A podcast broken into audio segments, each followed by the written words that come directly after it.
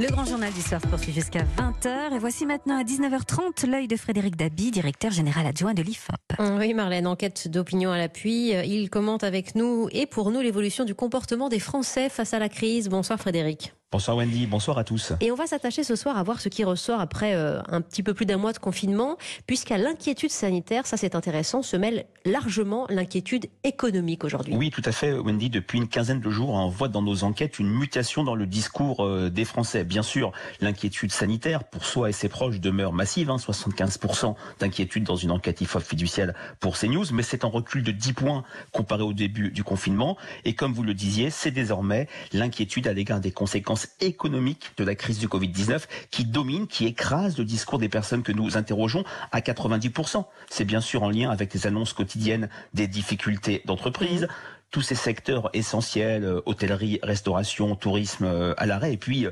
l'explosion du chômage partiel. Je rappellerai qu'aujourd'hui, le premier employeur de France s'appelle l'État ou Muriel Pénicaud.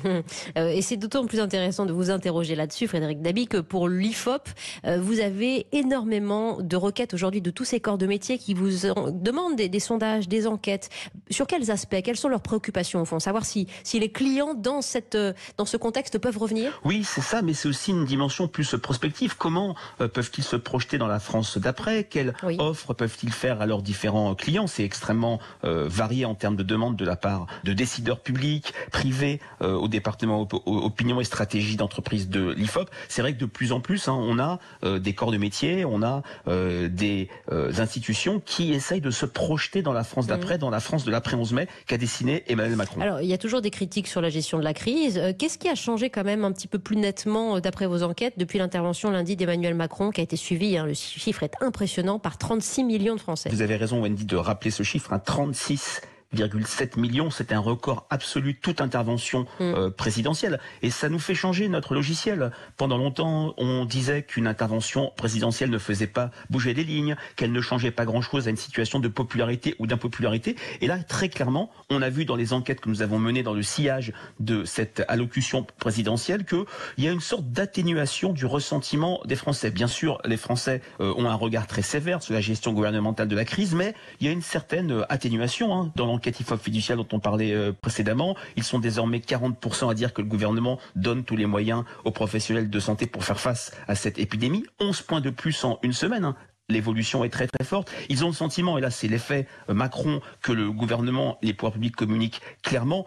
Pour autant, il y a toujours euh, des crispations sur cette question des masques, sur cette mhm. question de la pénurie. Il y a une sorte de jalousie, de ressentiment sur la trace du modèle allemand, où en Allemagne les choses semblent bien se passer, même si il y a cette bienveillance qui a euh, émergé, et au cœur de cette plus forte bienveillance, il y a le sentiment que le président a donné un cap, un horizon aux Français avec cette perspective du 11 mai. Le confinement cesse d'être une terre inconnue pour les Français. Oui, l'idée aussi que rien ne sera plus comme avant, hein, c'est ça, ça ressort très très clairement de, vos différentes enquêtes. Et justement, vous vouliez insister sur euh, deux angles particuliers. On va commencer par la question du logement, car les attentes des Français euh, avec cette période de confinement euh, sont, sont, très différentes pour l'avenir. Oui, nous avons mené une enquête avec Ben Paribas, Ariel Estet, qui montre que, comme le disait le président il y a quelques semaines, rien ne sera plus comme avant. Mm. D'abord sur le logement, on voit que il y a des attentes en mutation très fortes quand on interroge les Français sur leurs futurs projets euh, immobiliers. Eh ben, ils changent euh, très fortement leurs attentes.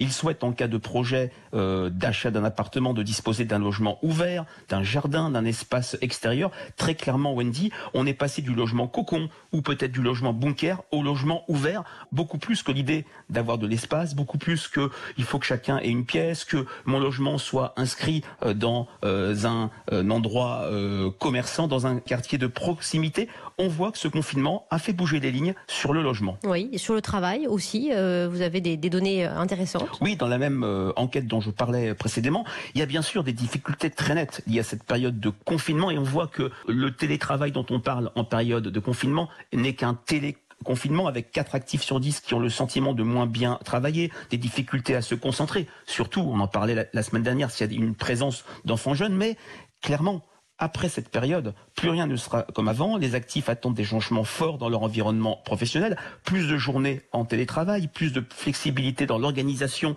euh, du temps de travail, plus d'autonomie. Euh, peut-être que le petit chef euh, va mourir, si je puis dire, mmh. après cette période de confinement. Il y a un vrai enjeu pour les directions des ressources humaines dans la France de l'après 11 mai ou de la, la, France qui va se déconfiner au fur et à mesure du temps. les mutations, les demandes, les souhaits des salariés vont sans doute beaucoup bouger. Eh bien voilà pour ce premier bilan, un mois après le confinement, Frédéric.